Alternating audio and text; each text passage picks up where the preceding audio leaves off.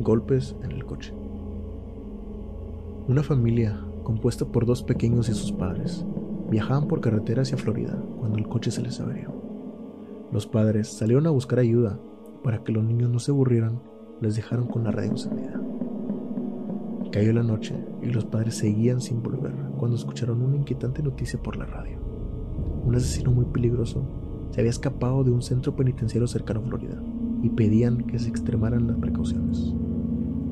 Las horas pasaban y los padres de los niños no regresaban. De pronto, empezaron a escuchar golpes sobre sus cabezas.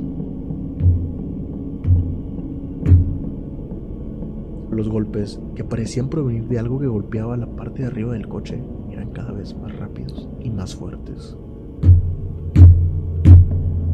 Los niños, aterrados, no pudieron resistir más.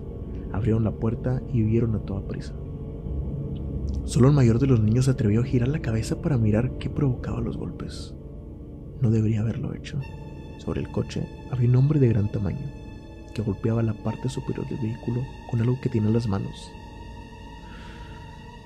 Eran las cabezas de sus padres.